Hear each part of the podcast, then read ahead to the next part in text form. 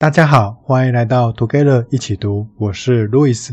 上一集跟 Paula 一起读聆听和观察的技巧之后，有没有让自己更会学习了呢？今天要和大家一起读的是最高学习法的第五部分，以最短时间达到最高效率的网络活用术。大家应该每天都会上网看一些新闻吧？我都会看一下奈里面推送的新闻和雅虎跳出来的新闻标题。如果是有兴趣的，我就会点进去看一下内容。但有一些新闻只有标题吸引人，点进去看了之后，却觉得内容不怎么样。那我们要怎么节约看新闻以及上网的时间呢？我就来跟大家分享书中的三个技巧：一、设定网络使用时间限制；二、保持资讯和知识的最佳吸收比例。三、要分辨情报的真实性。第一个要跟大家分享的技巧是设定网络使用时间限制。在我们 Together 一起读第十二集的最有生产力的一年中，劝有说到浪费时间的其中一个原因就是网络。我再请劝跟大家说一下，第三个浪费时间的原因就是网络了。我想大家应该都有沉迷网络的经验吧？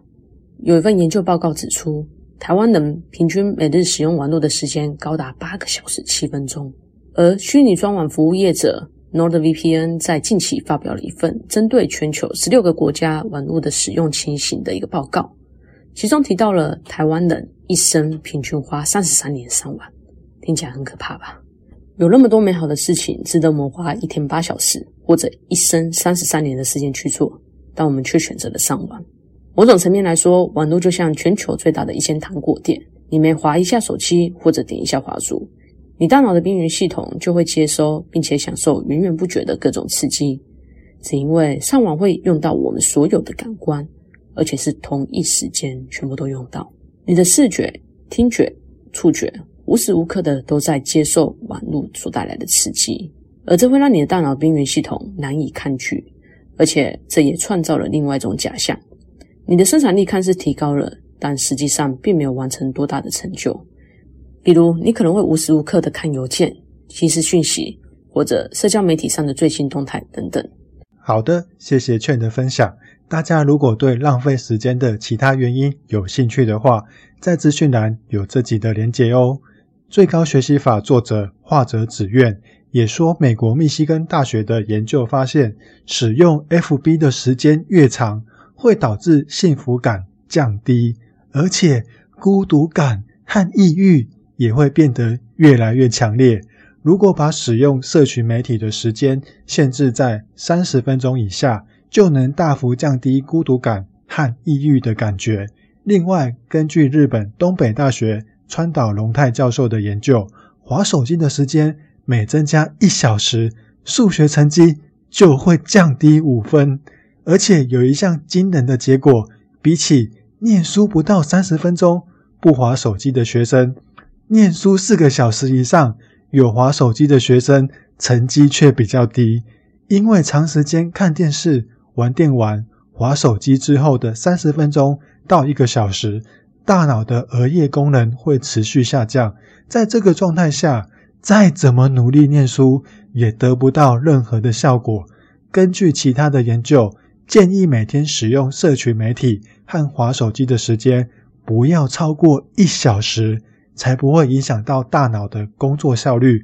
我们要把手机当成是一种工具，而不是让生活被手机给支配。第二个技巧是保持资讯和知识的最佳吸收比例。资讯和知识。到底差在哪里呢？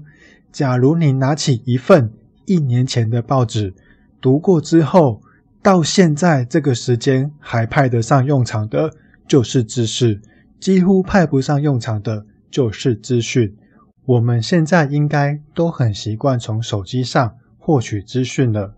可能当我们花很多时间在划手机的时候，会觉得自己好像知道了更多东西。可能可以跟朋友分享，或是可以说给同事听。但就算拥有再多的资讯，就像刚刚那份报纸一样，过了一年后就会变得没有价值。樺泽紫苑举了一个例子：超市每天都会对当天过期的生鲜食物做半价促销，虽然价格很便宜，但如果我们一口气买了十份，也没有意义，因为它们很快就坏掉了。就像您也不太会跟别人谈论一年前的新闻一样，所以樺泽紫苑建议要保持资讯和知识的获取比例，建议不要高于三比七，如果是二比八或是一比九就更好了。他自己通常是维持在一比九的状况，因为每个人能够运用的时间都很有限，如果把时间花在收集资讯，那获得知识的时间就变少了。建议大家要多透过阅读来增加知识，也可以进一步的把学到的知识用来实践，输出后变成智慧，以达到更多的自我成长，让自己成为一个有知识的人，或是有智慧的人。第三个技巧是要分辨情报的真实性，因为现在网络上有很多假新闻。也有一些记者在看到不错的文章之后，没有加以求证，就直接转发，变成了新闻。如果我们没有加以思考或是确认的话，就会被这些假资讯误导。就像我妈常常收到朋友发的赖，像是回复问卷就可以得到免费的礼券，或是某某博士说疫苗有什么问题等等，他马上就认为。这是真的，因为是他好朋友传给他的，不可能会骗他。但是别人可能也没有验证过这些讯息的真假，就开始转发。还好他在点什么链接之前，都会先来问我，不然我觉得他应该早就被诈骗集团盯上了。美国坎贝尔大学曾经做过一项研究，针对维基百科上重要的疾病描述进行调查，发现。百分之九十的内容都有错误，可见一般网站的情况会更加严重。樺泽紫苑以身为精神科医师的角度来看，网络上有些内容是有科学根据、正确的有用资讯，还有一些是毫无根据的谎言。可能有部分是混杂了正确资讯和谎言的内容。如果我们根据这些方法来治疗自己的疾病，很可能会让病情恶化，所以一定要保持着“这是真的吗”的心态，还必须培养自己分辨资讯真假的能力。我们至少要确认两点：这些内容是出自哪个网站，还有这是谁写的，以确认自己看到文章的可靠性。如果要追根究底的话，就先看看网站和作者的可靠性。然后追溯里面的科学根据是引述自哪里的论文或是资料，才能确认这篇文章的真实性。聪明的运用网络上的免费资讯，网络活用术除了以上三个技巧，设定使用时间限制，保持资讯和知识的最佳吸收比例，要分辨情报的真实性以外，还有很多另外实用的技巧，像是。追踪专家的账号和情报宅配化也很棒，大家如果有兴趣的话，一定要去买书来看哦。下一集将由艾琳跟大家分享更多让自己的学习能力更强大的技巧，记得要回来听哦。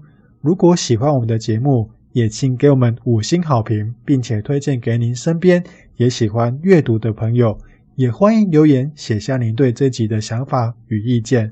或是也可以跟我们说说您是怎么在网络上吸收资讯的。祝大家有一个愉快美好的一天，Together 一起读，与您下次见。